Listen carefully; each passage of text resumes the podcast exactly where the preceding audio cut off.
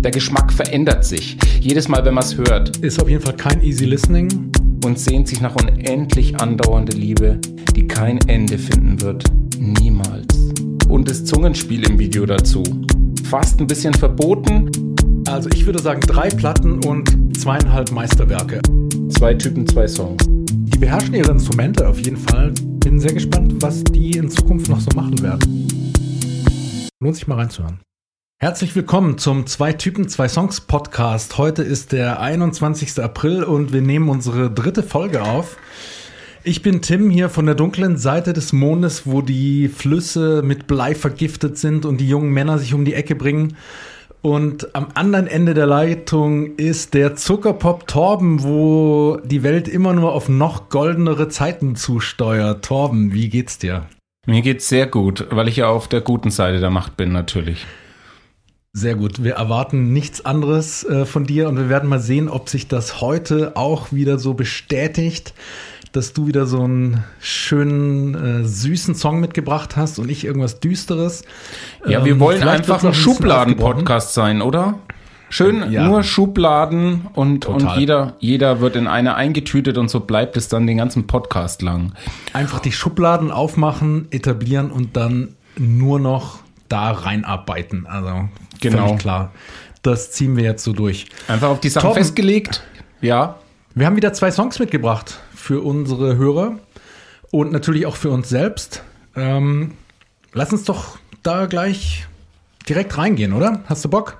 Ja, ich bin ganz heiß drauf. Wir haben heute wieder zwei Songs dabei.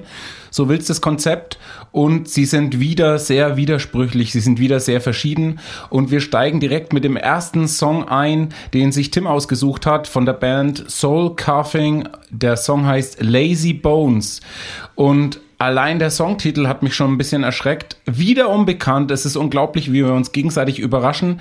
Oder wir haben einfach gar keine Ahnung von der Musiklandschaft. Das könnte auch sein. äh, auf jeden Fall habe ich mich danach äh, ein bisschen schlauer gemacht und äh, bin in den Song eingestiegen. Zunächst aber die Frage an dich, Tim. Wie bist du auf diesen Song gekommen? Ähm, was verbindest du mit diesem Song und warum die Auswahl? Ja, also als wir beschlossen haben, dass wir diesen Podcast machen, dachte ich, dass ich auf jeden Fall irgendwann einen Song von Soul Cuffing besprechen will.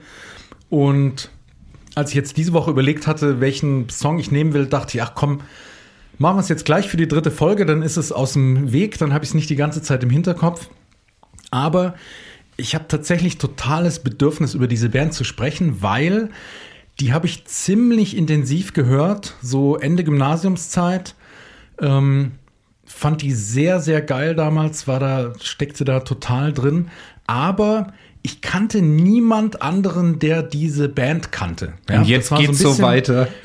das war so ein bisschen meine, meine Privatband und ehrlich gesagt, es hat auch nie so richtig geklappt, andere Leute davon zu begeistern.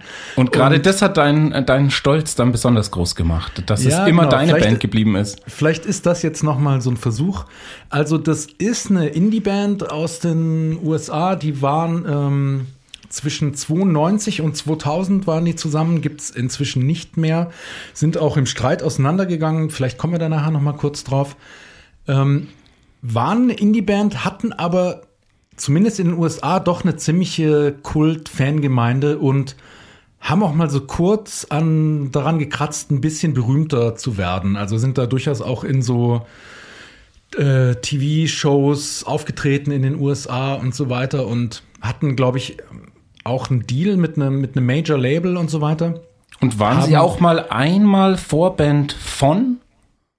Gibt's so Das weiß sowas? ich nicht. Ja? Keine Ahnung. Ja. Hast, hast du irgendwas recherchiert? Ich hatte das bei einer Band wie das Memorment Plan war meine Lieblingsband zu derselben Zeit und die waren Vorband bei Pearl Jam zum Beispiel und haben es hm, nie okay. ganz geschafft, ganz ähnlich. Ja. Das kam mir nur gerade. Ja. Mhm. Ähm, haben drei Platten gemacht, Soul Cuffing. Ähm, die erste kam 1994 raus äh, mit dem Titel Ruby Room. Die zweite, von der auch der Song ist, den ich heute mitgebracht habe, Lazy Bones, ähm, heißt Irresistible Bliss von 1996. Und die dritte und letzte Platte heißt El Oso von 1998. Und, also ich ähm, finde die nach wie vor, auch die gesamten Platten von vorne bis hinten, wahnsinnig hörenswert und ähm, ich wünsche mir, dass ein paar Leute, die das möglicherweise hören, ähm, falls uns jemand zuhört, das wissen ja irgendwie bei Folge 3 noch nicht so ganz, dass irgendjemand auch auf diesen Film kommt und sich mal in Soul Cuffing reinhört, das würde mich total freuen. Und auf jeden Fall äh, der kleine Hinweis auf unsere Playlist, ähm, die auch zwei, zwei Typen, zwei Songs heißt, ähm, auf der ihr auf Spotify die Songs vorher oder danach oder zwischendrin in der Pause äh, zum zweiten Song euch anhören könnt, wie ihr möchtet. Und bei diesem Song würde ich gleich mal empfehlen, zweimal hören. Mindestens. Also, ja, und dann geht es erst los. Das ist eigentlich lustig, mal zu schätzen, wie oft man so seine Lieblingssongs gehört hat. Also ich würde mal spontan sagen, den Song habe ich in meinem Leben, also ich weiß nicht, ob ich ihn vierstellig gehört habe, aber wahrscheinlich über 500 Mal gehört. Ja. Bestimmt. Ja. Also ähm, ich, meine erste Assoziation war wie blubberndes Gulasch. Ähm, es, es ist so, man versucht zu probieren und ah, ah, man verbrennt sich und es spritzt überall an den Seiten ein bisschen rüber. Es ist die Herdplatte so ein bisschen eingesaut, wenn du deine Schürze vergessen hast, was man ja eh nie trägt, Klamotten äh, ein, eingesaut und es so ein bisschen unberechenbar, zieht dann aber mit andauernder äh, Garzeit wird das Gulasch bekanntermaßen am nächsten Tag eigentlich erst richtig gut. Und so war es bei dem Song. Ich bin eingestiegen, habe mir gedacht, oh, das gefällt mir nicht, das gefällt mir nicht, wie geht denn das los? Und heute war es ein ganz anderer Zugang. Und ich habe mich nur auf den Song konzentriert. Ähm, und würde wirklich empfehlen, äh, den Hörern den öfter zu hören. Der kommt erst nach hinten raus so richtig an ähm, im Gehör. Auf jeden Fall blubberndes Gulasch finde ich ein schönes Bild. Ähm, da gibt es vielleicht auch einen Grund dafür, warum dieses, dieses Bild dir kommt von dem Blubbern. Da sprechen wir vielleicht nachher noch drüber. Da, ich habe da, ja. ich hab da eine, eine Theorie dazu.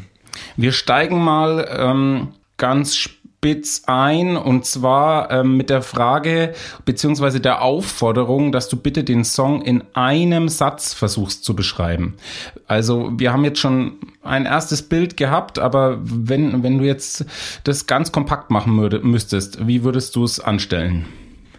Genau, wir beide haben nämlich noch mal so ein bisschen über unsere ersten beiden Folgen geredet und überlegt, wie das so lief und wir haben gemerkt, dass wir vielleicht unsere Songs so ein bisschen mehr beschreiben müssen es gibt zwar die Playlist, ne, ihr könnt euch das anhören und so weiter, ist ja alles kein Geheimnis. Aber man merkt dann doch, über Musik reden ist gar nicht so leicht, weil man doch ähm, ist gar nicht so leicht ist, so spezifische Worte zu finden, ne? die, die ähm, bei einem Hörer dann wirklich ähm, was, was auslösen. Und deshalb haben wir gedacht, machen wir das sozusagen ein kleines Spiel draus und versuchen mal wirklich das auf einen Satz runterzubringen. Ja?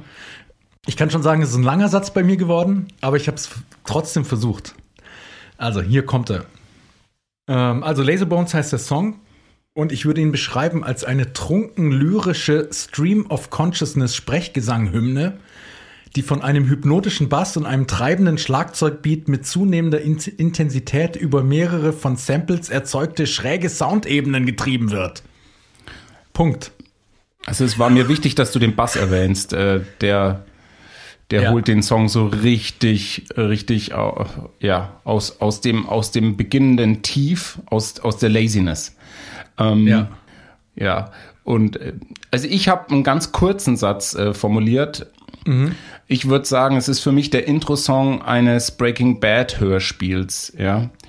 Also ich denke viel, der, äh, der Song erzeugt bei mir viele Gefühle und Eindrücke. Ähm, am Anfang war es bei mir eine starke Ablehnung. Ich mochte zum Beispiel den Gesang am Anfang überhaupt nicht. Das mhm. musste erst reifen. Ich fand es ziemlich rough. Ich habe mir gedacht, es gibt's ja nicht dieses Knacken am Anfang. Können die nicht ihre Spuren sauber halten oder so?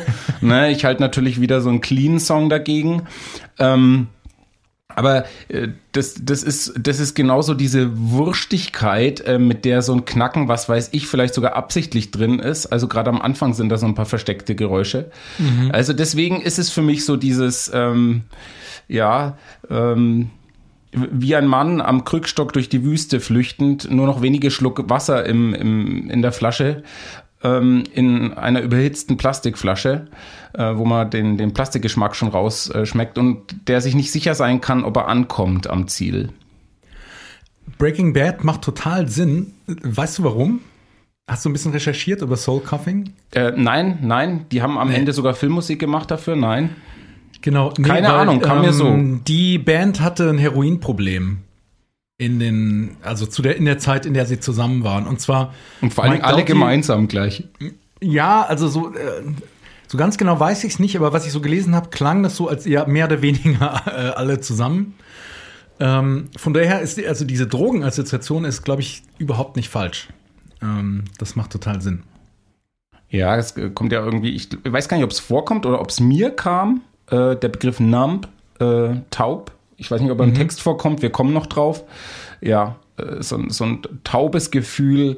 Und es ist auf jeden Fall bei mir so ein bisschen Fear and Loathing und, und äh, Fear and Loathing in Las Vegas. Auch ein Drogentrip. Ja. Genau, ist auch so ein Trip. Also irgend, also es wäre super Filmmusik auf jeden Fall. Vielleicht haben die sogar da schon mal einen Auftrag übernommen oder sind verwendet worden. Ich kann mir das fast nicht anders vorstellen.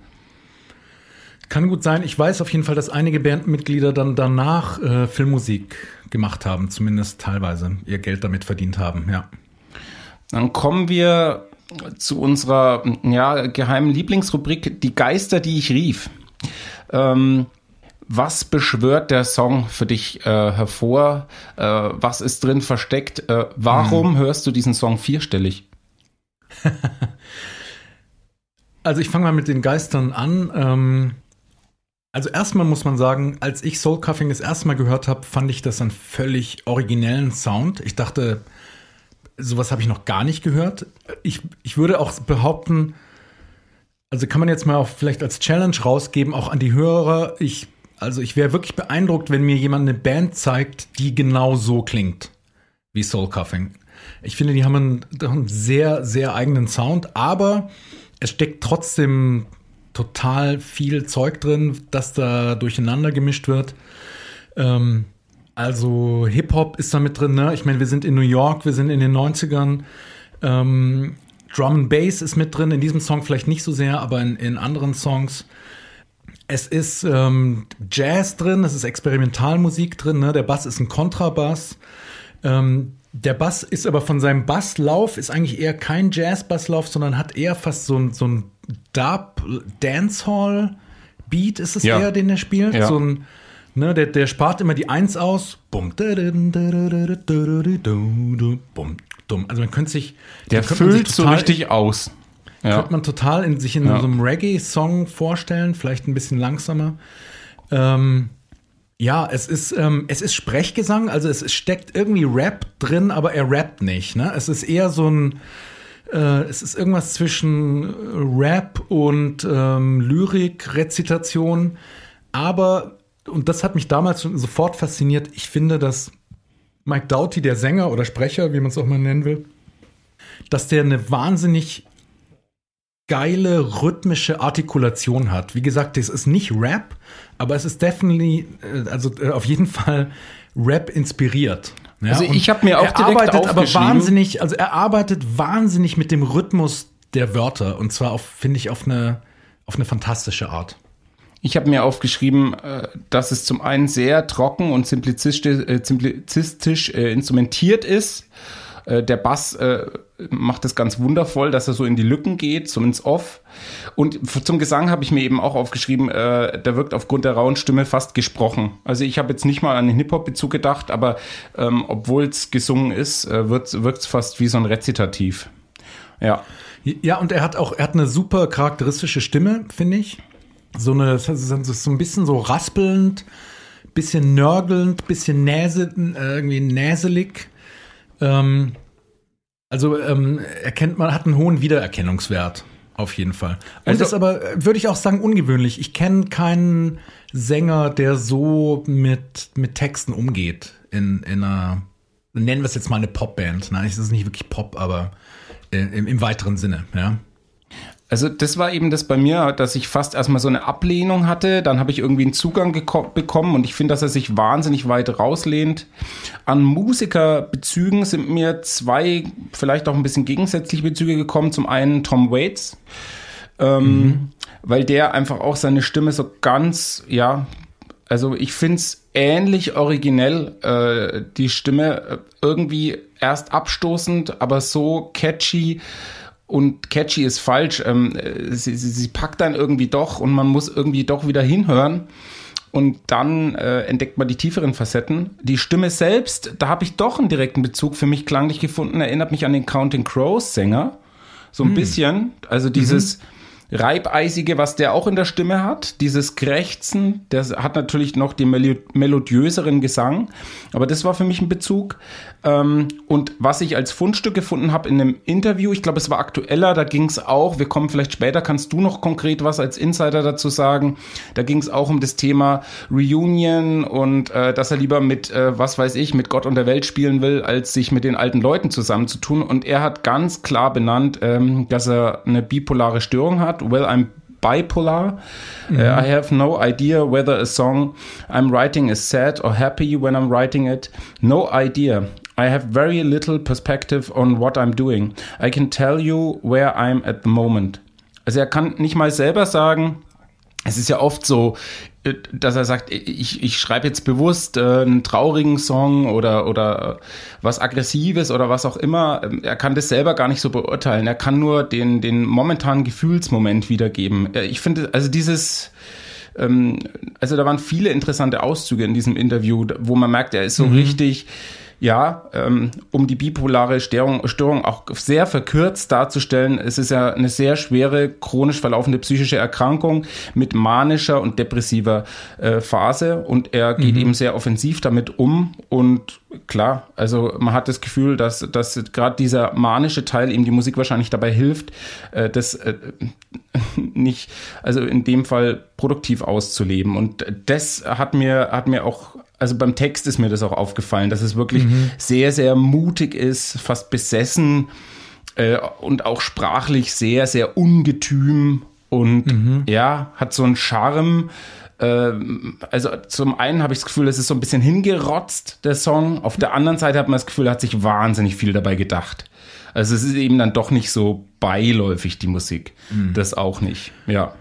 Und Bipolar ist auch sein Verhältnis zu der Band. Also er, ähm, wie gesagt, die sind 2000 auseinandergegangen, haben sich total zerstritten, weil, weil sie sich über die Songrechte gestritten haben.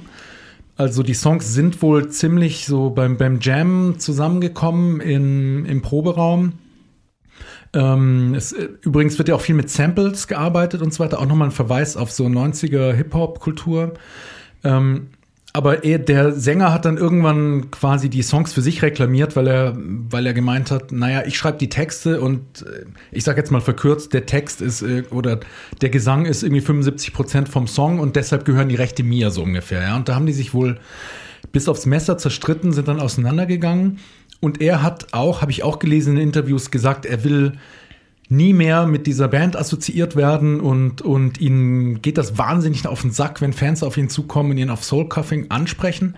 Auf der anderen Seite, und das ist dann eben vielleicht wieder das Bipolare, ist er gerade letztes Jahr mit dem ersten Soul Cuffing Album selber wieder getourt. Also ist solo ja. nochmal auf Tour gegangen und hat dieses ganze erste Album der Band live nochmal gespielt. Also da sieht man, ja, sieht man dieses Bipolare vielleicht ein bisschen auch, also scheint kein leichter Typ zu sein. Ich habe jetzt erst lustigerweise mir mal, also mal in seine Soloplatten reingehört. Der hat durchaus noch eine, eine ganze Reihe von Platten aufgenommen seit 2000. Aber ehrlich gesagt, das ist so ein Fall, wo ähm, ich, also das gefiel mir eigentlich gar nicht, das Zeug, was ich da jetzt, sein Solo-Zeug, was ich da so gehört habe ich hatte das Gefühl, das war so ein leicht tragischer Fall von so einer magischen Band, die irgendwie zusammengekommen sind und so eine Magie erzeugt haben. Dann sind sie, wie viele Bands, irgendwie im Streit auseinandergegangen. Und jeder der einzelnen ähm, Bandmitglieder hat danach wahrscheinlich nichts mehr auf die Reihe gekriegt, was so geil ist wie das, was, was damals passiert ist. So. Also aus meiner Sicht zumindest geil. Ja. Ja, das, das war wahrscheinlich auch diese Mischung. Also es sind halt sehr, sehr viel Extreme in dem Song, finde ich. Und irgendwie passt diese Historie, die du so beschreibst, mhm. zu dieser Art von Musik. Irgendwie kann das gar nicht anders auseinandergehen, weil bei mir kommen wirklich so diese Bilder, ähm, mexikanische Wüste, einsame Schotterwege irgendwo ähm, man ist nicht sicher, ob man da irgendwie weiterkommt oder ob das eine Sackgasse ist. Also das äh, brennende Hitze. Also ich kann mir den, den Song irgendwie nicht kalt vorstellen. Ich weiß gar nicht, aus mhm. welchem, aus welchem äh, Bundesstaat die kommen. Aber also ich glaube, die kommen aus New York City tatsächlich. Ja. Also eher, eher tatsächlich so eine urbane okay, okay. Umgebung. Ähm, man muss dazu sagen nochmal, also der, der Song hat einen sehr schönen langen Bogen, der lässt sich wahnsinnig Zeit, heißt ja auch Lazy Bones, ja.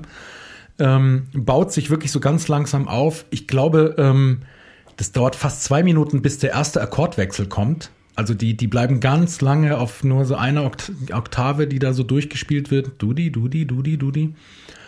Relativ hypnotisch und erst dann, und das finde ich aber auch so schön an dem Song, erst dann fangen, also die, diese, diese Oktave wird weiter durchgezupft, bleibt auf demselben Ton und erst dann werden aber so äh, durch die Samples und, und durch den Bass so andere Harmonien so dagegen gesetzt, als würde sich der Song immer so ein bisschen weiter verschieben. In, in, also ich hatte deshalb vorher dieses Bild von den schrägen Ebenen äh, äh, gewählt. Also man hat immer so das Gefühl, man ist nicht so auf ganz sicherem Grund. Also das, das, ähm, man wird immer so ein bisschen weiter geschoben und das Ganze dreht sich so ein bisschen äh, eben immer in, in Relation zu diesem Grundton, der da ganz am Anfang angestimmt wird. Vielleicht kann ich diese diese Analyse gleich in, in den nächsten Bereich schieben, nämlich das unscheinbare Detail, weil ich das Gefühl habe, in diesem Song gibt's diese Details in Hülle und Fülle. Also wenn, wenn ich mir das vorstelle, es geht für mich gleich los mit dieser, die, es heißt ja Lazy Bones und später geht's ja drum, uh, will someday you rise off the bed, Laziness, Trägheit, mhm. ja.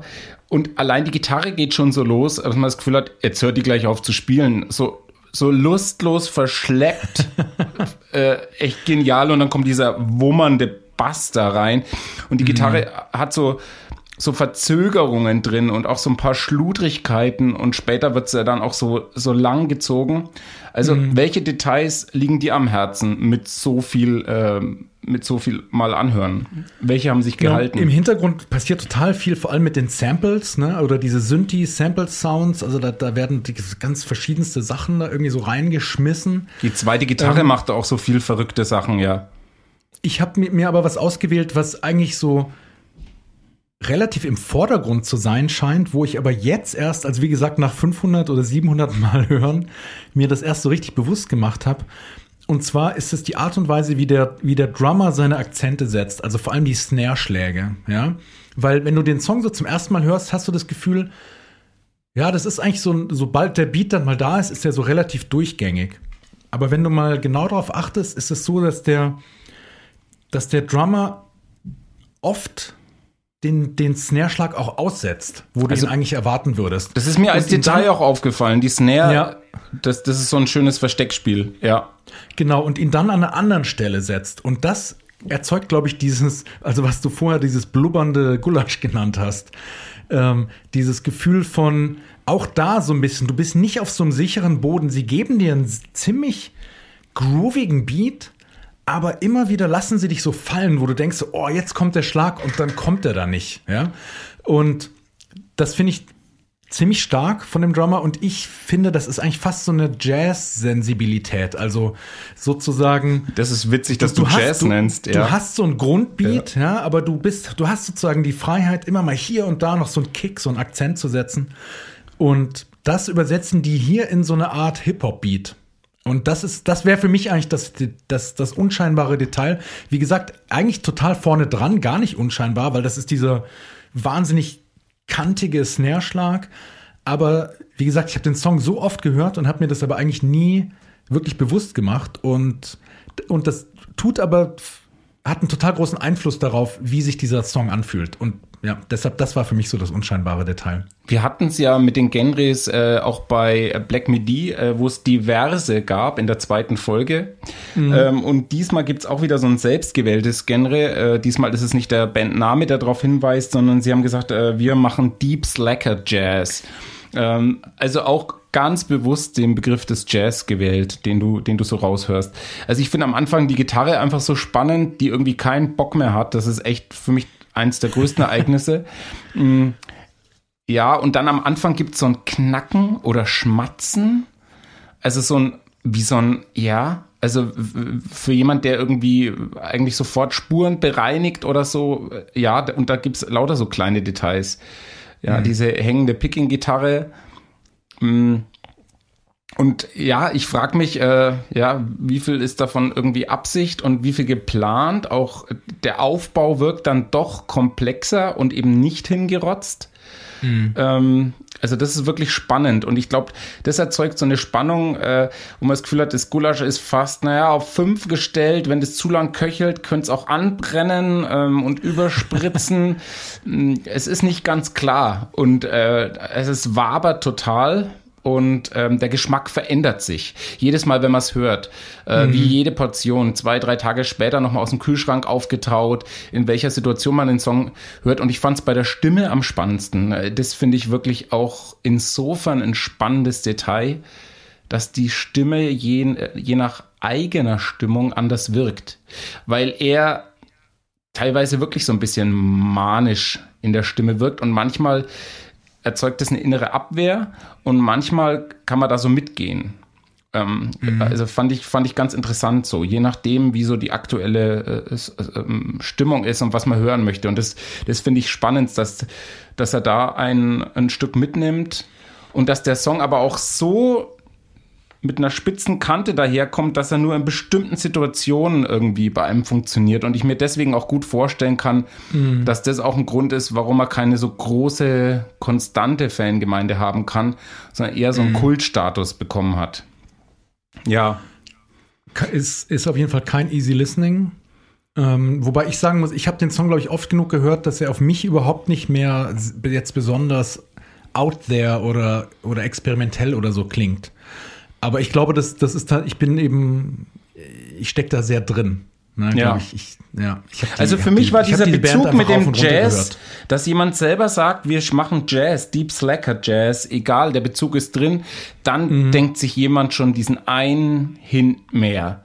Es ist dieses, dieses Slacking, diese, diese Wurstigkeit, dieses Schlachsige, dieses, ja, aber Jazz. Und, und Jazz hat eben auch sehr viel Verkopftes, aber auch sehr viel Freies. Ich, ich denke, er meint damit jetzt auch nicht den reinen Free Jazz. Ähm, hm. Also keine Beliebigkeit, das finde ich spannend, ja. Wir haben jetzt schon ganz viel Bezüge gehabt, auch von der Stimme, ein paar Sachen gesagt zum Texten, dass das der mhm. Grund war, dass äh, der Frontmann gesagt hat, das sind meine Songs. Und wir wollen jetzt mal einen anderen Zugang probieren, um uns dem Text zu nähern. Und deswegen fordere ich dich auf, Tim, gib mal die aufgeblasenste Überinterpretation des Textes her. Ähm, wenn, wenn du sagst, ja, so hat er es gemeint, genau so, ich bin mir sicher, was würdest du sagen? Mhm. Also der Text ist eine, ist eine Liebesgeschichte, das ist, glaube ich, schon mal relativ klar, da muss man nicht viel überinterpretieren. Ähm, in der letzten Strophe heißt es, When all the noise has left your head, will someday you rise off the bed. I'll be there to lift you, lazy bones. Ja, also wenn du, wenn du irgendwann mal wieder aufstehst vom, und deinen Kopf vom Bett hebst, dann, dann werde ich da sein, um, um dich hochzuheben oder dich, dich zu umarmen oder aufzuheben. Das ist also auf jeden Fall äh, ein, so ein Liebesbild am Schluss. Ich würde sagen, ich glaube, da interpretiert man vielleicht gar nicht so sehr über. Wenn man weiß, dass es diese Drogengeschichte bei ihm gibt, ist das für mich eigentlich so eine, eine Liebesgeschichte zwischen zwei Junkies. Ja, und am Anfang ist er unterwegs zu ihr oder zu ihm, wer weiß, keine Ahnung. Ähm, und ich stelle mir natürlich New York vor, ne? zum einen, weil ähm, die Band aus New York kommt oder zumindest dort gelebt hat. Und dann wird es aber auch, ähm, er spricht davon, I'm scrambling down Delancey. Also ich, ich torkle irgendwie Delancey runter. Delancey Street ist eine Straße in New York in, im, ähm, auf der Lower East Side. Und er spricht davon, er ist, er ist in Transit, also wahrscheinlich in, in der U-Bahn. Und dann sieht er ein, ein A cameraman sways to remember how the eye dances. Also ich, ich stelle mir vor, ähm, was einem in New York durchaus passieren kann, da unten äh, an der Lower, Lower East Side. Ich stelle mir vor, dass er so einen Fashion-Fotograf sieht, der, ne, der da irgendwie abends so ein Shooting hat mit irgendwelchen äh, Models da in New York auf der Straße. Man kennt diese Ästhetik, ja. Wahrscheinlich ist es schon dunkel, aber es gibt so ein ähm, ne, die, diese Fotoscheinwerfer sind an und so. Und er in seinem, vielleicht auch ein bisschen so ein Drogenfilm, ähm, ist er also auf dem Weg ähm, zu seiner Geliebten und Ähm, es heißt dann, well, I hear you had to take a shine. Ähm, also das heißt, ähm, ich, ich, hörte, du, du wolltest dich in, in jemanden verlieben sozusagen, ja.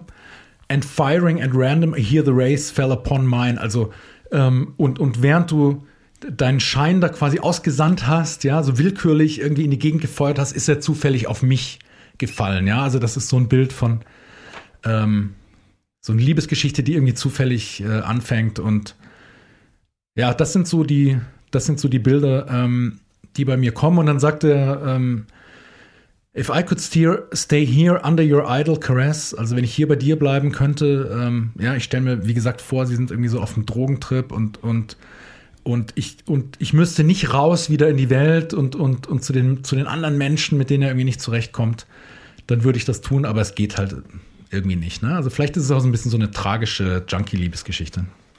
Also ich, ich fand, äh, meine Lieblingszeile ist ähm, And you're in transit, uh, dream to dream. Also ist für mich auch fast so, wie, wie du es beschreibst, in diesem Entzug. Also so unwirklich zwischen den Träumen, zwischen den äh, Highs. Ähm, also die Zeile finde ich fantastisch. Und später dann, äh, genau, du hast es schon erwähnt, and not to exit to the world and phoniness and people. Mhm. Ähm, und dann finde ich dieses, äh, ja, also auf der anderen Seite hat es eben auch so was Bedrückendes. Will someday you rise off the bed? Ist es schon in der, in der Überdosis? Ist die irgendwie schon so weggeschossen? Äh, viel weiter weg schon in den mhm. Drogen als er. Ja. Ähm, und er verklärt das Ganze. Ähm, ja, ist wirklich, äh, da schon, schon richtig manisches Bild. Trucks encircling, mhm. bearing down, coming louder. Also, mhm. ähm, wo es mich auch ein bisschen dran erinnert, das ist jetzt aber meine Überspitzung, ist das Thema Romantik. Ähm, und zwar, da wird immer erwähnt, das ferne Horn, was man hört. Das Horn mhm. in, der, in der Ferne. Und da sind so die, die Trucker, ähm, die Phoniness und die People äh, der Lärm von draußen und die wollen sich eigentlich komplett mhm. abkapseln, so in ihrer Drogenwelt und, ähm, und da macht er äh, wirklich starke Bilder. Es ist wirklich ein Song zum Eintauchen und ich habe bei den ja. bei dem ersten Zugang wirklich sehr sehr Weltflucht auf jeden Fall, ja. Ja, ich habe sehr viel an, also ich habe sehr viel Ablehnung erstmal gegen den Song empfunden. Und dann habe mhm. beim zweiten Mal am selben Tag war schon und der, am nächsten Tag, es musste wirklich liegen. Ähm, dieses Beckenteil im Song erinnert mich so ein bisschen an die Zeit so Too Many Puppies von Primus, glaube ich, ist der Song. Ähm, ich finde, mhm. du hast recht, der Song äh, und der Sound der Band ist sehr, sehr, also man kann nicht sagen, die Counting Crows klingen wie die. Es war wirklich nur der Stimmbezug oder Tom Waits war auch der Stimmbezug zum Sänger. Aber was sie wahnsinnig haben, sind diese ganzen Zitate, diese ganze Popkultur, dass sie das auch mhm. durcheinander mischen. Also, also ich finde, es ist, der Song ist fast ein bisschen auch wie ein Remix, nur halt analog. Also, ähm, und ja, und was mir jetzt gerade noch auffällt, was den Sound, glaube ich, ganz gut beschreibt, der ist sehr skelettartig. Also die versuchen gar nicht, die einzelnen Instrumente zu so einer Soundmauer zusammenzufügen, ja, wie man das ja oft, oft bei Popsongs hat, ja, dass, dass sozusagen die Band als, als Ganzes erstmal klingt, ja, sondern es ist wirklich, und vielleicht hat das auch so was Junkie-mäßiges, so ein bisschen so was, Knöchernes, es ist so runtergebrochen, du hörst das Schlagzeug, du hörst den Bass, du hörst die Samples, du hörst den Gesang und die hörst du alle sehr distinkt voneinander, ja, die, die, die vermischen sich relativ wenig ähm, und kommen dann aber dann doch zu diesem, zu diesem hypnotischen Groove irgendwie zusammen. Ne? Aber würdest du das bestätigen? Also klingt es für dich auch so, dass das nicht, ähm, ja, ich, man, könnte, man hätte jetzt da noch irgendwo ein Keyboard noch mal ein paar Akkorde dazwischen drücken können oder so, um das irgendwie zusammenzubringen, ja, von der, von der Production her. Aber das machen sie eben nicht. Also sie lassen das sehr sehr, also du, du siehst die Struktur quasi die ganze Zeit. Die versuchen ja. da nichts zu verdecken. Also ja? ich finde, es ist wie ein Skelett. Äh, ich habe mir tatsächlich ja. was zum Keyboard aufgeschrieben, das klittert so ein bisschen dramatisch rein. Aber das, das Keyboard hat nicht den Effekt, dass es, das ist ja oft so, dass es oben drüber nochmal den Sound bereinigt und nochmal so einen mm. schönen Teppich drüber legt und alle Einzelfragmente verbindet und du hast dann deinen sauberen Song.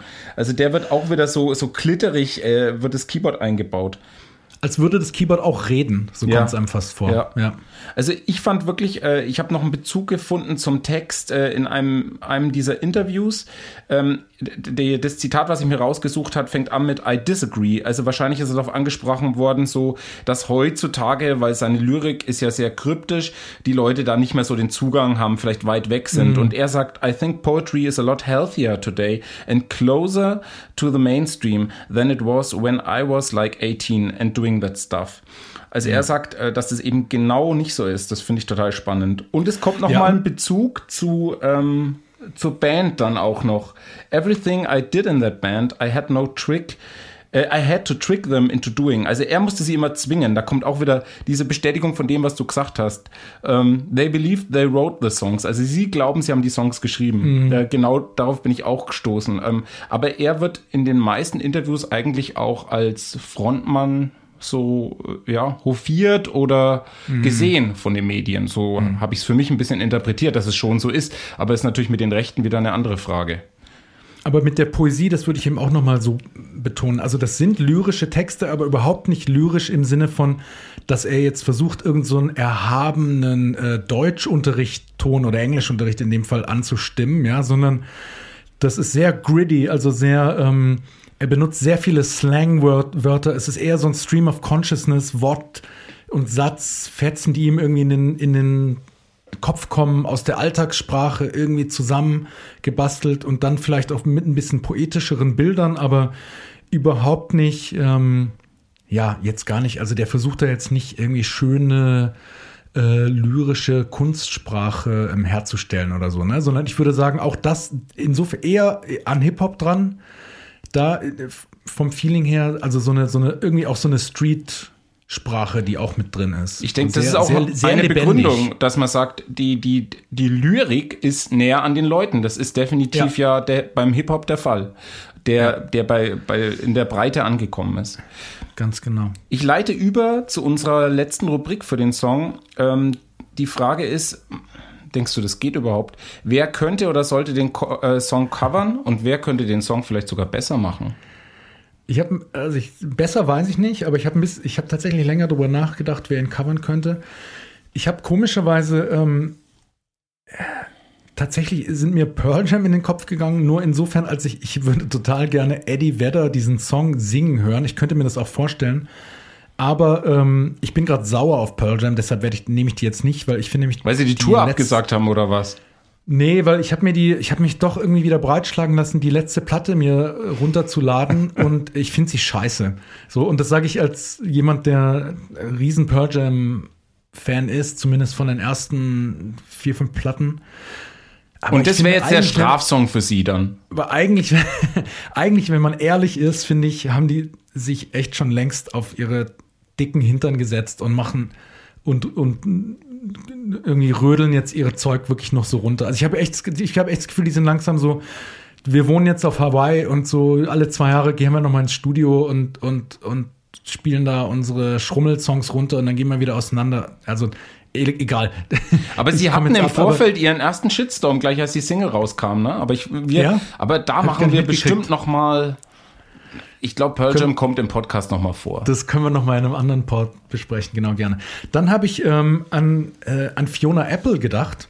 Ich glaube, die hatte ich gerade im Kopf, weil die auch gerade eine neue Platte ja, rausgebracht ja, hat. stimmt.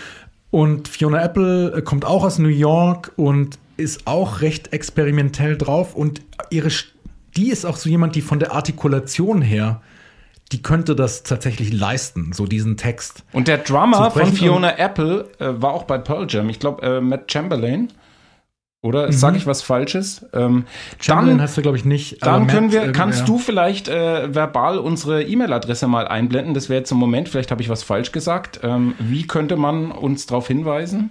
Genau, wir haben eine E-Mail-Adresse, die heißt feedback at zwei Typen zwei Songs.de. Ähm, alles zusammen. Feedback at zwei Typen zwei Songs.de. Ja, schreibt uns zu allem. Schreibt uns eure Gedanken, schreibt uns Vorschläge, schreibt uns Widerspruch, schreibt uns eure eigenen Überinterpretationen. Äh, da würden wir uns total freuen. Also Fiona Apple habe ich gedacht. Die könnte den Song Ähm, auch dreckig äh, machen. Mit weiblicher Ja, genau. Stimme. Ja. Und dann habe ich gedacht, also wegen diesem Basslauf könnte ich mir total gut vorstellen, auch dass so ein, so ein Dub Reggae Dancehall Song irgendwie aus dem Ding zu machen. Das könnte total spannend sein. Ähm, ich denke, ich habe jetzt gedacht, Red Hot Chili Peppers und Flea muss den Bass spielen. Das, das würde er schaffen. ja, aber das ist, der Basslauf ist für Flea zu, also der wiederholt sich zu oft derselbe. Ja. Ich glaube, der, der ist, der hat zu viel nervöse Energie. Das, das, er, er das würde, würde deswegen in eine biopolare Störung rutschen ja. wahrscheinlich. Ach so, aber übrigens äh, zu Fiona, Fiona Apple gibt es nämlich noch einen Bezug. Sebastian Steinberg, der Bassist von Soul Cuffing, spielt auch auf mehreren Fiona Apple Platten tatsächlich. Also da gibt es tatsächlich eine Verbindung. Und dann ist mir noch eingefallen, das ist vielleicht nicht so originell, weil die ein bisschen in eine ähnliche Drogen, düstere Ecke gehen, aber Nine Inch Nails könnte ich mir auch total ja, gut vorstellen, ja, irgendwie, ja. dass sie diesen Song übernehmen. Das, das würde ich echt auch gern hören. Und das finde ich auch so schön an dieser Kategorie, weil ich saß dann heute so da und habe mir das und habe das so im inneren Ohr gehört quasi irgendwie das Nine Inch Nails Cover von diesem Song und ich fand es ziemlich geil. Leider war es nur in meinem Kopf. Ach so, hast du es hast es geträumt? Vielleicht geht es irgendwann, dass man es übertragen Sozusagen, kann. Ja. Mo modernes ja, genau. Songwriting. Also ja, ich das, hab, kann ich mir, das kann nicht mehr lange dauern. Ich habe vorhin den Bezug gehabt zu Tom Waits und da hätte ich gerne eine Akustiknummer von ihm, nur mit Gitarre, mm. ähm, um so diese holprige Essenz noch mehr aus dem Song rauszukitzeln. Äh, mhm. noch so diese, diese, diese Off-Töne, diese, diese Pausen. Die, ja, also dieses Schleppende äh, finde ich schon sehr genial. Ja. Gut, ich glaube, dann können wir Soul Cuffing an der Stelle erstmal abschließen, oder? Wie siehst du es? Ja, das ist eine, eine runde Sache. Und äh, wie gesagt, äh, wenn man der Band eine Chance geben will, ähm, dann sollte man den Song öfter hören. Also, was mich jetzt interessieren würde, ist doch, ob, ob du noch mal reinhören wirst in die Band tatsächlich. Oder ob du irgendwie jetzt voll abgeturnt bist. Ich hatte das Problem, ich glaube, die, wie heißt die Platte, auf der Lazy Bones drauf ist? Irresistible Bliss. Ähm, hat, glaube ich, nur fünf oder sechs Lieder. Der nächste Song hatte gleich wieder den Effekt. Oh, ich gehe nochmal auf den ersten zurück. Man muss jeden Song fünfmal hören. Und das macht's schwierig. Also ich glaube, das ist eher so was, äh, was man mhm. sich auf die Hörer, auf die Kopfhörer gibt, wenn man irgendwas. Nein, man kann es eigentlich nicht nebenbei hören. Ähm, ich sage jetzt mhm. mal nein. Okay, aber die Platten, ich glaube, alle drei Platten sind komplett auf YouTube, was ich gesehen habe. Also und bei Spotify wahrscheinlich auch, weiß ich nicht, habe ich jetzt gar nicht nachgeschaut. Zieht's euch mal rein. Also, ähm, würde mich freuen. Gut, Torben, dann kommen wir zu deinem Song, hä?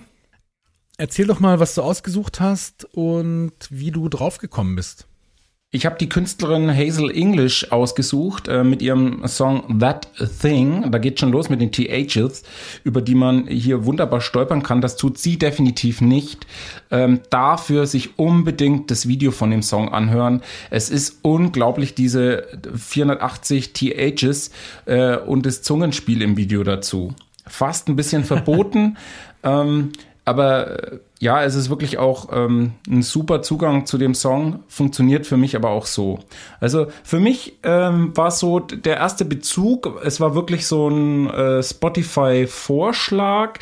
Ähm, man, man hört so vorgeschlagene Listen. Ich mache das immer relativ schnell durchklicken, suche mir dann einen Song raus, packen in meine ähm, eigene Liste und dann ist der Song immer wieder aufgetaucht und dann ist er wieder verloren gegangen. Dann waren auf einer Feier Freunde, die haben gesagt, wer ist das jetzt? Haben aufgehorcht, äh, haben sich dann das Album gezogen und gehört. Dann bin ich wieder drauf zurückgekommen.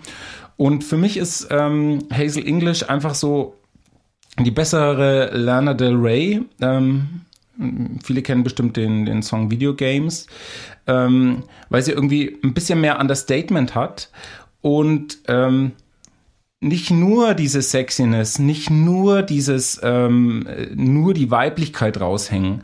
Und trotzdem hat sie so diesen im Video ihre Diamantentränen drauf und hat so diesen Kitsch und ja, diesen Zuckerpop. Ähm, das Genre, äh, mit dem sie beschrieben wurde in dem Interview und sie gesagt hat, ja, genau so ist es, war Dream Pop. Ähm, mhm.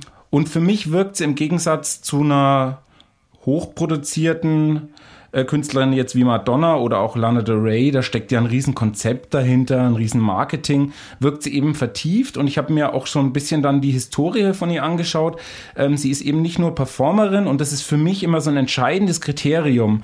Äh, sie ist auch Schöpferin der Songs. Also sie schreibt die Songs wirklich und hat sich noch einen Songwriter an die Seite geholt, äh, der mit in der Band spielt, der so die Songs mit ihr vollendet.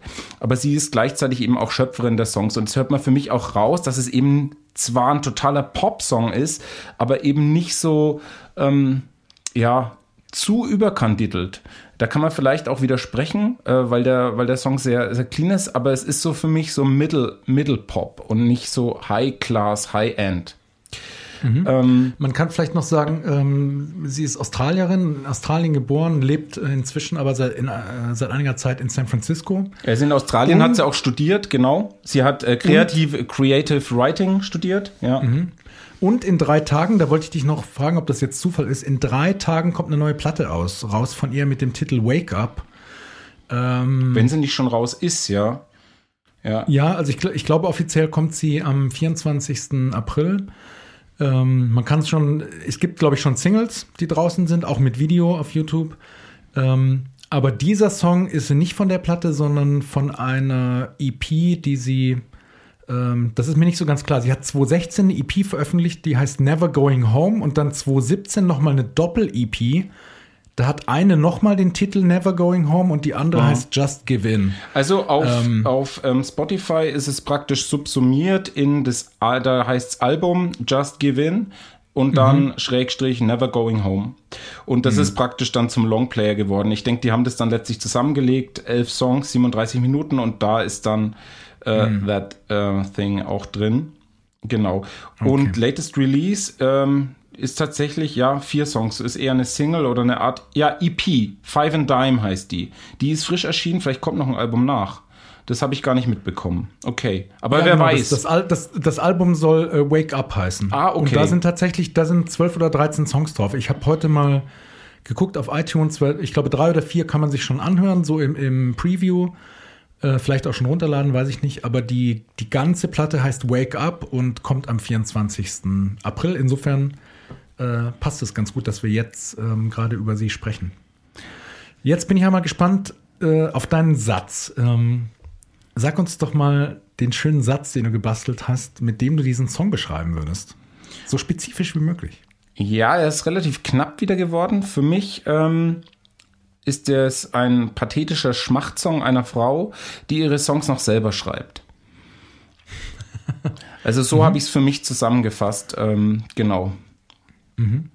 Ich habe geschrieben, es ist eine verführerische, düster, langsame 80er Synthie-Pop-Nostalgienummer mit einer gespielt verletzlichen Dream-Pop-Gesangsmelodie. Ja, und äh, genau, du hast auch den Bezug Dream Pop gefunden, so ist es ja. Ja, ja. ja genau. Also für mich ist es, und ich habe das dann erst in der Recherche rausgefunden, dass sie wirklich auch Schöpferin der Werke ist und irgendwie klang das, für mich war das jetzt im Nachhinein der Grund, dass ich da dran geblieben ist, bin. Sie, sie ist nicht nur jemand, der hingestellt wurde, sondern ja, und das ist auch die Inszenierung in den Videos. Also wir werden ja auch noch zum Text kommen, wir werden zum Thema kommen. Ähm, das sind ja durchaus ähm, Themen, die so echt in Pop-Bereich passen. Ähm, aber sie ist eben nicht nur da so hingestellt und ähm, ja, ich finde gleich den Auftakt so klasse von dem Song.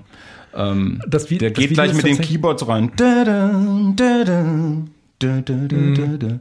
ja. Genau, der ist gleich richtig vorne, vorne dran und ähm, genau. Also diesen, diesen 80er Synthie-Pop haben sie sehr schön tatsächlich, sagen wir mal, ins Jahr 2020 äh, rüber gerettet. Mit schönen Referenzen, aber es klingt trotzdem frisch. Das ist wirklich sehr schön. Und das Video würde ich auch sagen, sehr schön, sehr sehenswert.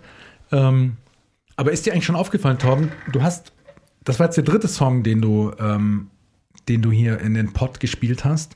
Ich habe drei Videos gesehen und noch in keinem von diesen Videos hat jemals irgendeine Person da drin eine Mine verzogen. Die gucken immer ja. alle völlig ausdruckslos meine, in die Kamera. Meine also autistische Ader, ja. Ja, da, da habe ich nämlich gedacht, ah, okay, das sind doch, also du bist der Zuckerpop-Torben, aber da ist noch irgendwas, ist da noch mit so, du stehst irgendwie auf so, auf so eine bestimmte Art von Coolness und, und irgendwie Ausdrucks- ja. und Emotionslosigkeit. Also ich sehe das jetzt eher als so mein Tryptychon äh, in, in den ersten drei Folgen, äh, dass ich mit diesem Song so wunderbar abrunden kann.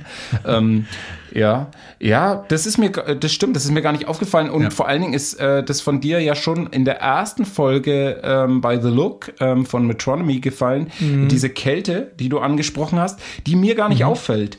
Ähm, aber ja. wenn ich es dann höre, stimmt schon, da ist was dran.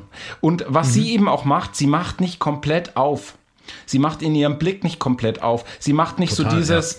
Sondern sie bleibt, sie behält so eine gewisse Distanz, obwohl es voll ins sexuelle Anspielungen reingeht, ja. obwohl es voll ins Thema Sex reingeht, obwohl es in, in äh, ja, soziale Interaktion zwischen Mann und Frau irgendwie die ganze Zeit um äh, in den Song geht und auch in dem, in dem Song Bezüge sind.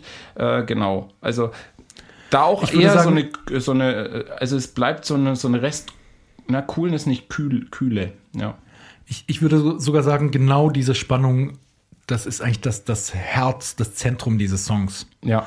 Aber da, da kommen wir vielleicht noch nachher drauf, wenn wir, wenn wir über den Text ein bisschen sprechen. Ähm, die Geister, die ich rief, was, was schwang für dich so mit an anderen Künstlern, anderer Musik? Was waren deine Assoziationen, vielleicht auch persönliche Assoziationen?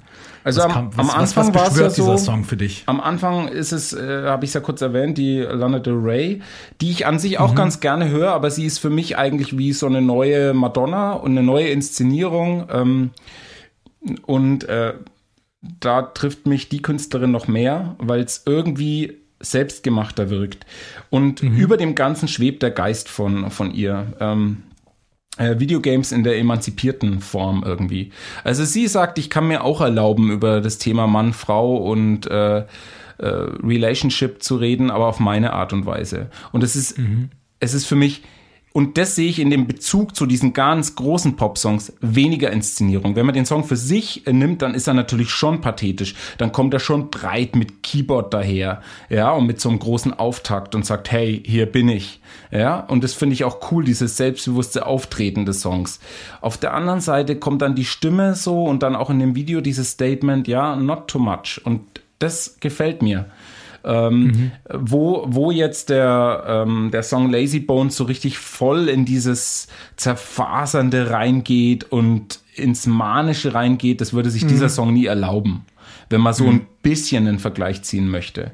Ähm, Auf jeden Fall. Mehr Sound und mehr Song. Und sie äußert sich auch zu diesem Thema Dream Pop äh, und ein bisschen auch zum Thema Überfl äh, Oberflächlichkeit. Persönlich bin ich nicht wirklich ein Fan ähm, dieser Herangehensweise und ich mag Songs lieber, die ein wenig mehr sanfter sind. Wenn bei einem Song viel los ist, neigt das dazu, mich zu überfordern. Also sie mag es eher simpel. Sie verteidigt, verteidigt das für sich. Wenn ich einen Song mhm. schreibe, denke ich nicht wirklich an den Erfolg oder was damit passiert, weil ich glaube, dass es den Flow stören kann und möglicherweise zu viele Erwartungen an ihn richtet.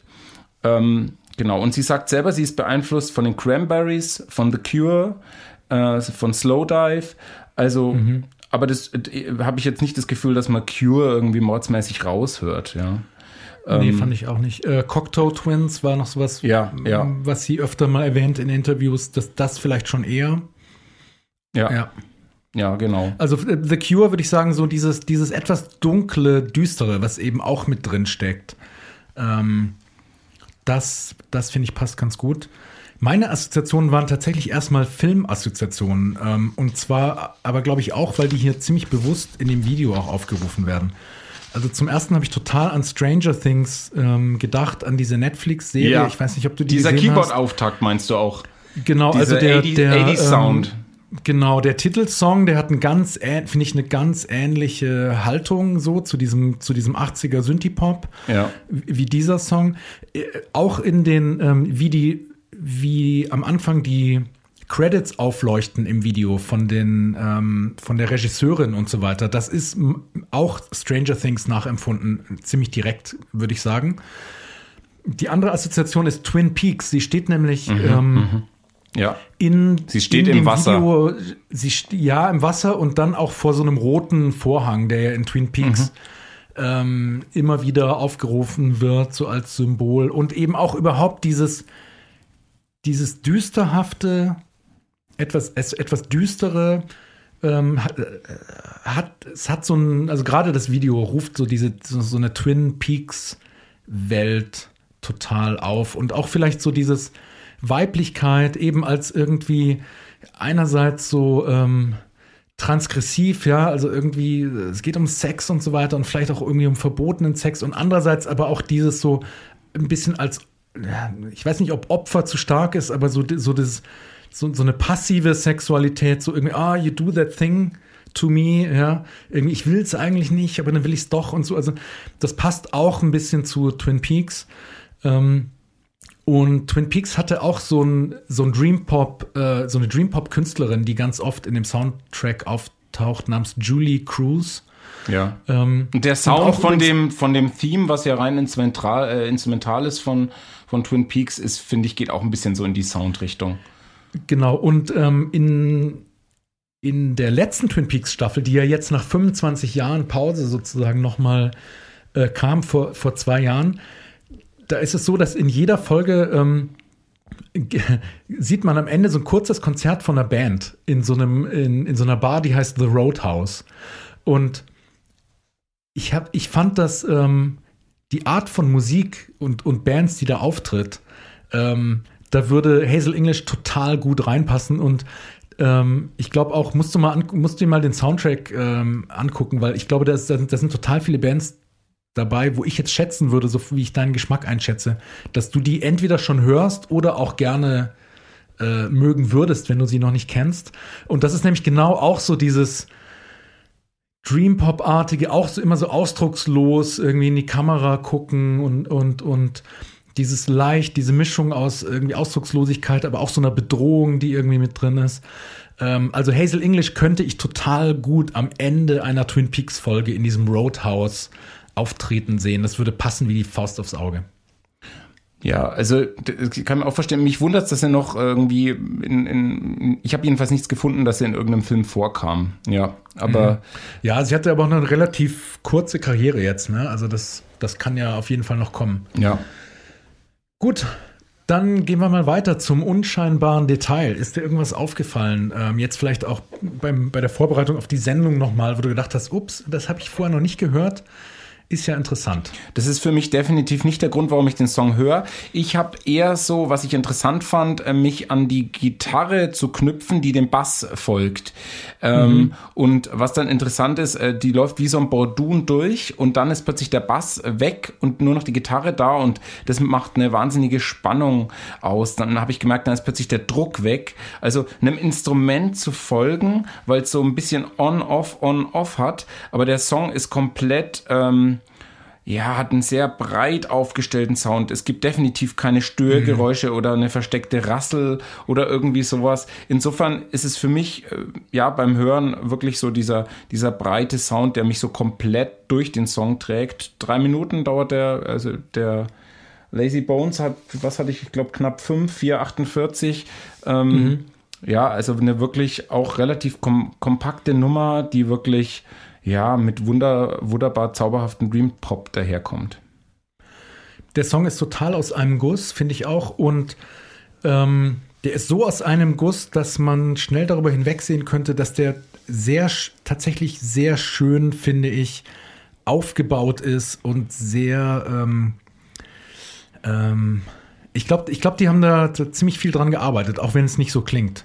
Ja. Also die Art, wie die Teile aufeinander folgen, die Art, wie die Instrumente sich teilweise in den Vordergrund spielen, also zum, zum Beispiel diese Gitarre, die du erwähnt hast, und dann wieder zurücktreten, ähm, ist, ist tatsächlich sehr schön und sehr gut gemacht, finde ich. Also das ähm, ist wahrscheinlich da wirklich ein interessantes Detail, wenn man jetzt so einen Plan zeichnen würde.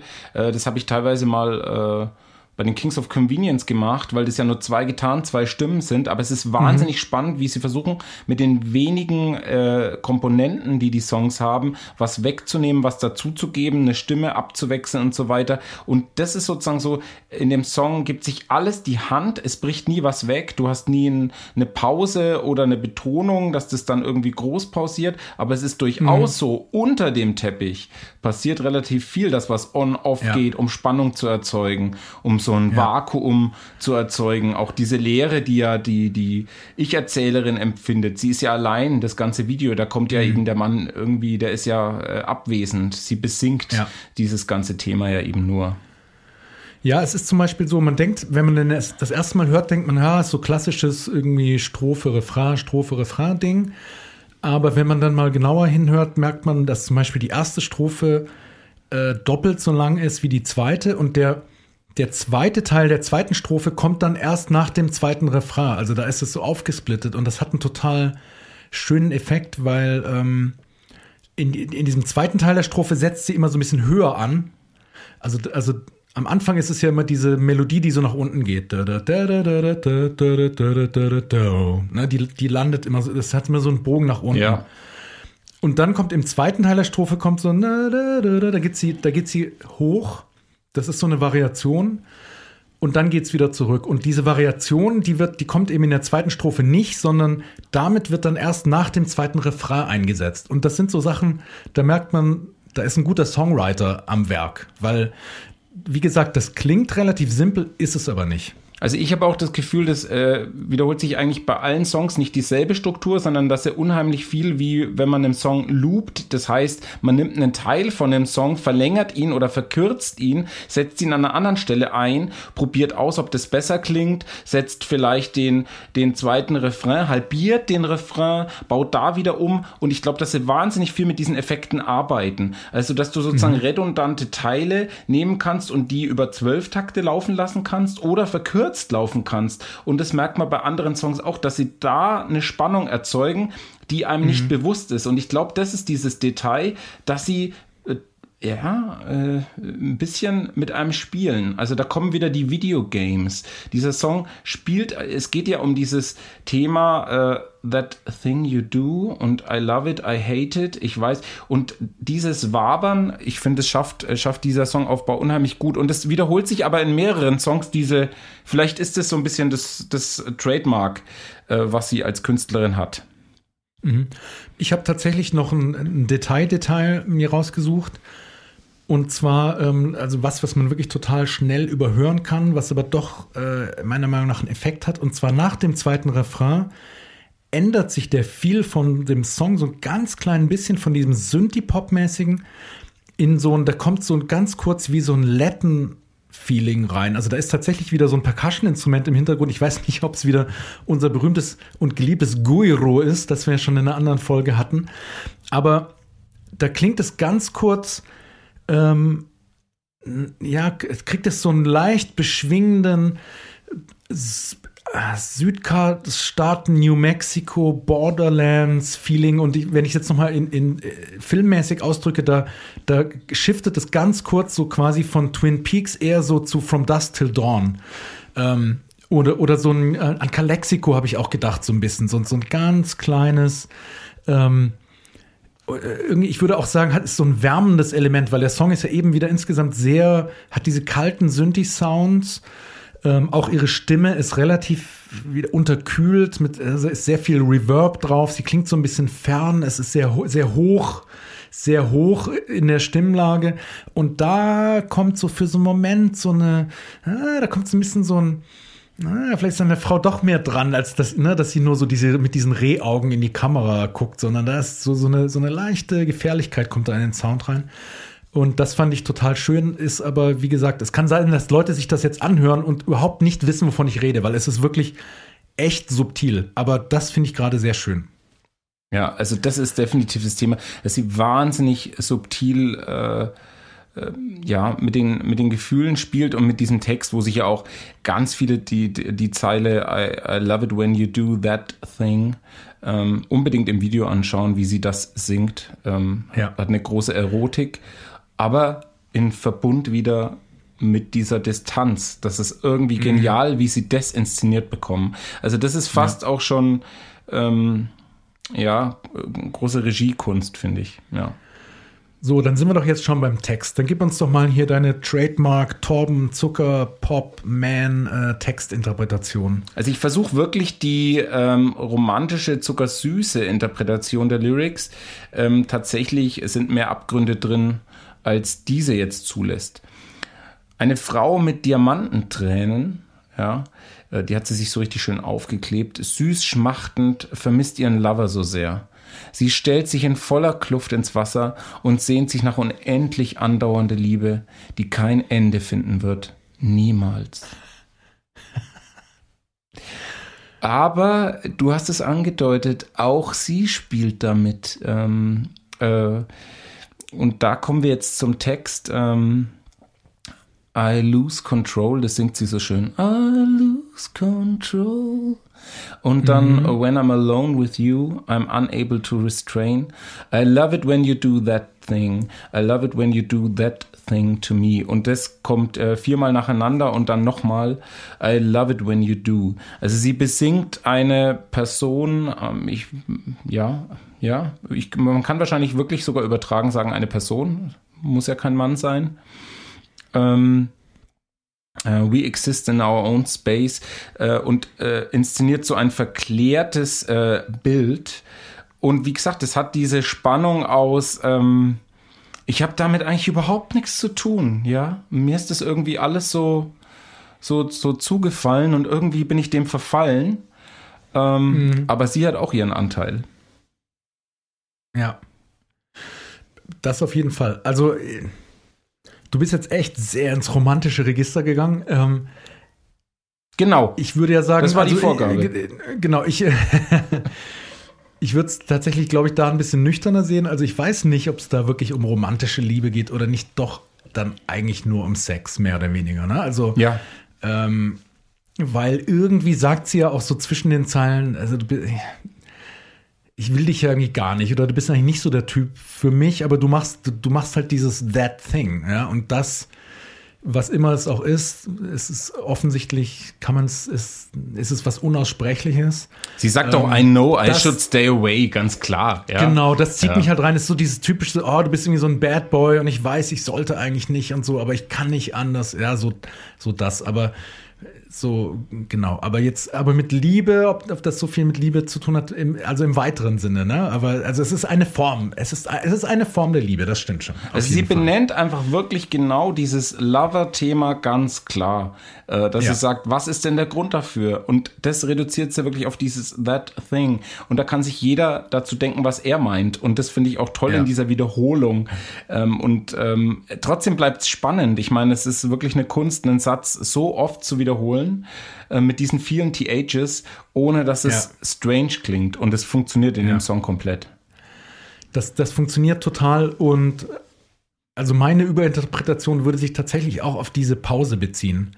Ne? Weil sie singt, I love it when you do that thing. Ja, ja. ja. Ähm, und diese Pause finde ich sehr großartig. Die macht wahnsinnig viel aus an dem Song. Ja, ja also der Satz wird minimal würde, variiert sie, immer. Ja, ja. Wenn sie einfach singen würde, so wie sie es dann in der Wiederholung tut, I love it when you do that thing to me, dann wäre es sehr viel banaler. Ja? Ah, du hast jetzt schon aber, so eine Swing-Nummer draus gemacht. Das wäre doch. aber da sprechen wir gleich drüber. Ja, ja, ja genau. Ja. Aber diese, aber diese Pause ist total schön und die, die zieht sie wirklich auch so lang raus, wie es ja. überhaupt irgendwo nur geht. Also, und das habe ich nämlich gemerkt, also ich habe versucht, das nachzusingen und habe gemerkt, ich komme immer zu früh rein. Ja. Also intuitiv würde ich nämlich singen, I love it when you do that thing. Ja, also wenn ich da eine Pause machen würde, I love it when you do that thing. So hat es so einen Swing-Rhythmus tatsächlich. Aber was sie macht, und es wird sofort langweilig I dadurch. I love it when you do that thing. Also ja. Es ist wirklich in, auf, die letzt, ja. auf, die letzte Note in dem Takt bringt sie es noch rein und und es würde den Song kaputt machen und es ist wieder diese diese Kante. Es der Song würde äh, ein bisschen zwei BPM äh, langsamer, er würde total verschleppt klingen. Ähm, mhm. er, ja. er, würde was Einschläferndes, Einschläferndes bekommen und auch diese Betonung, also ja, finde ich wirklich beeindruckend. Das macht diese ja, Zeile diese, entspannend, diese Varianten. Ja, und die Pause passt, also wie das musikale, diese musikalische Pause passt so schön zu dem Text, weil es geht ja genau darum, dass sie sozusagen sie versucht wegzukommen, sie, sie, sie zögert, ja, sie, sie will sich eigentlich umdrehen, aber zögert und dann geht sie doch hin zu ihm, ja, zu, zu that thing, was er eben macht. Und das ja? schließt das und, letzte und das, I love so it when you do, schließt dann ab. Genau, genau. Genau, genau. Das, das ist wird dann musikalisch klar. so schön in dieser, in dieser Pause ausgedrückt, da steckt ja auch, in gewisser Weise steckt da auch so eine Scham drin vielleicht in dieser Pause, weil so, es ist so ein Gefühl von, ah, ich will irgendwie sagen, was du mit mir machst, aber ich, ich schäme mich oder ich, ich sag's lieber nicht, ich sag nur that thing, ja.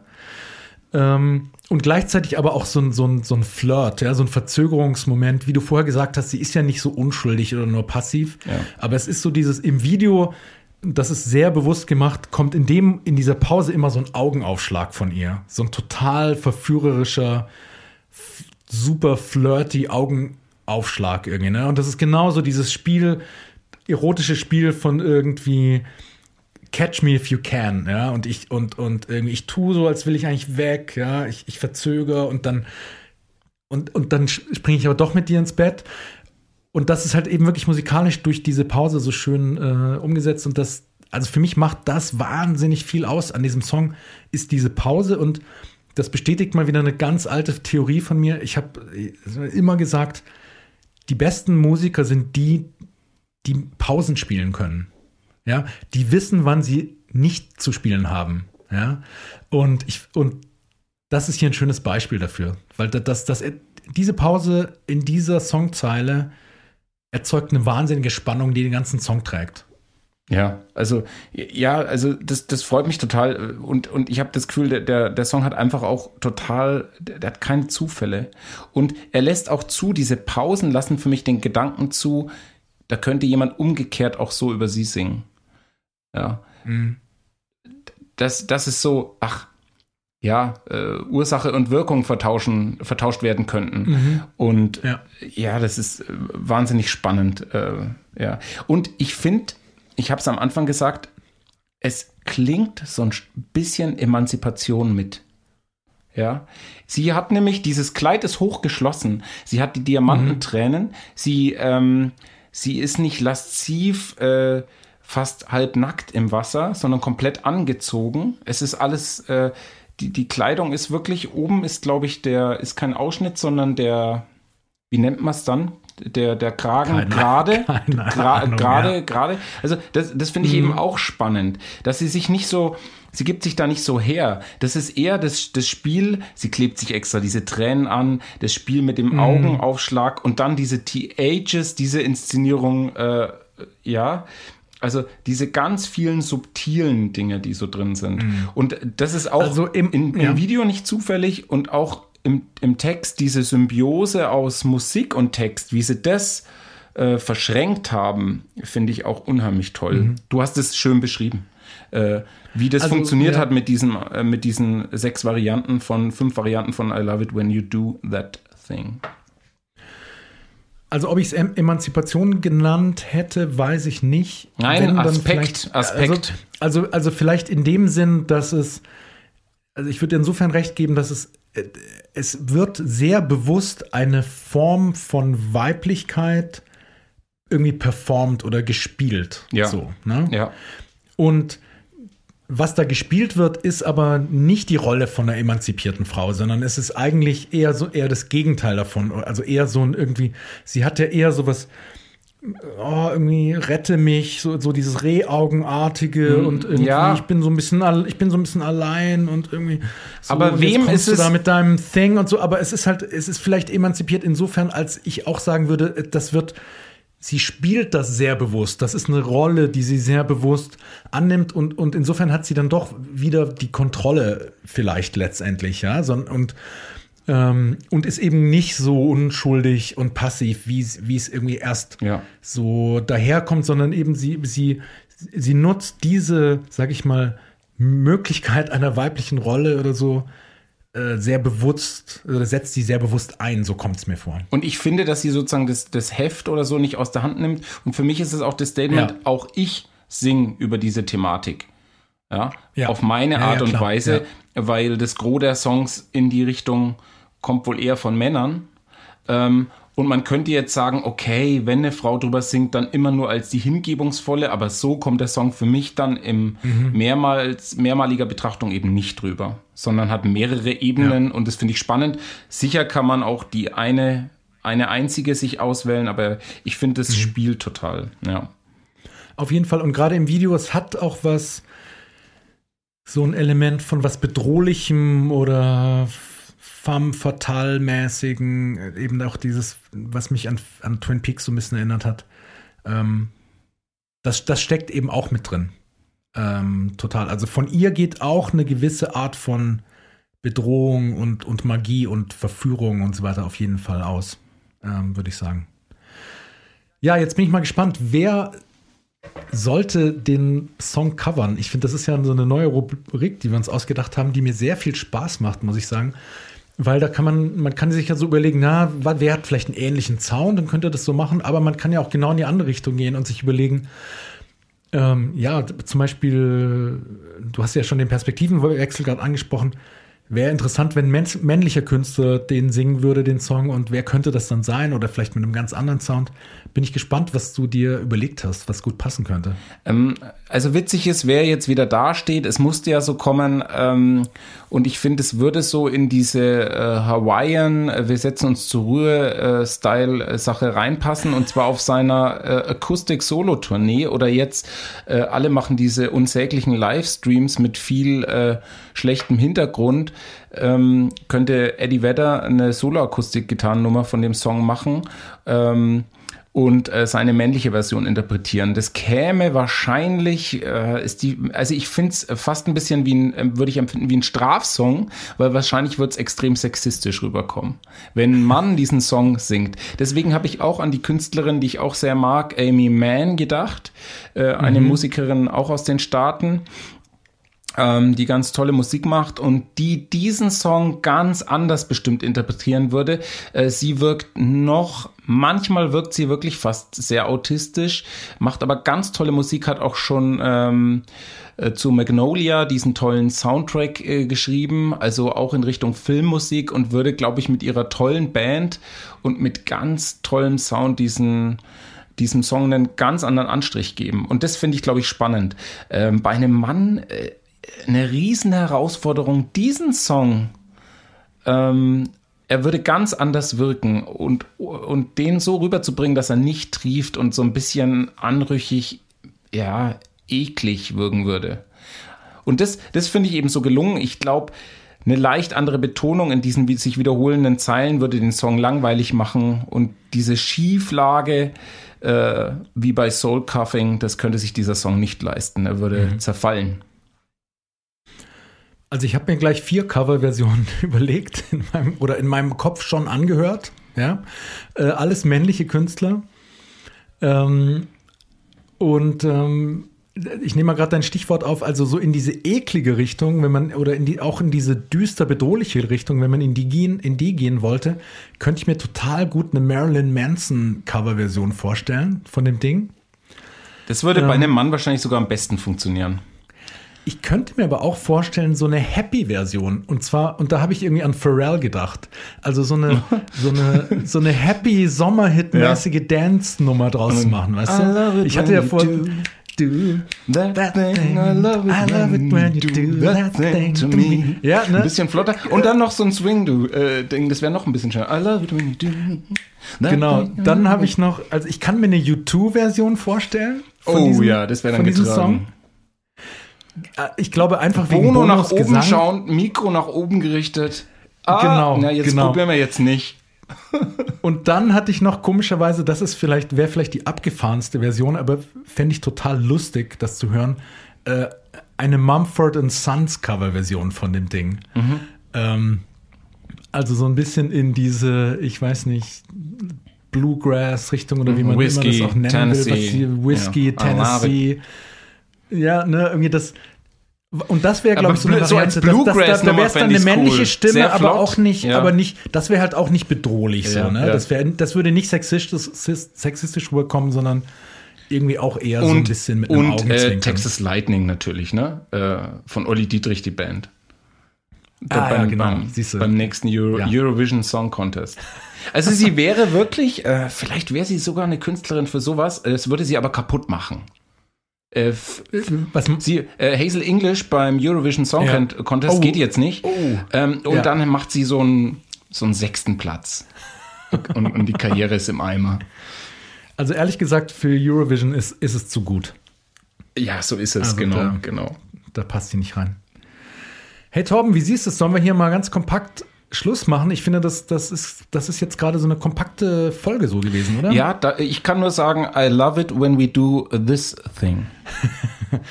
Absolut. Äh, hat total Spaß gemacht. Ich will noch darauf hinweisen, äh, folgt uns doch in den sozialen Medien. Wir haben einen Instagram-Account, zwei Typen, zwei Songs. Wir haben einen YouTube-Kanal, wo hoffentlich dann auch was drauf ist, wenn ihr den findet. Äh, auch zwei Typen, zwei Songs. Ähm, wir haben eine Website, äh, zwei Typen, zwei Songs.de, auf die ihr mal draufschauen könnt. Ähm, die werden wir auch nach und nach füllen mit, mit immer mehr Content und natürlich den Folgen.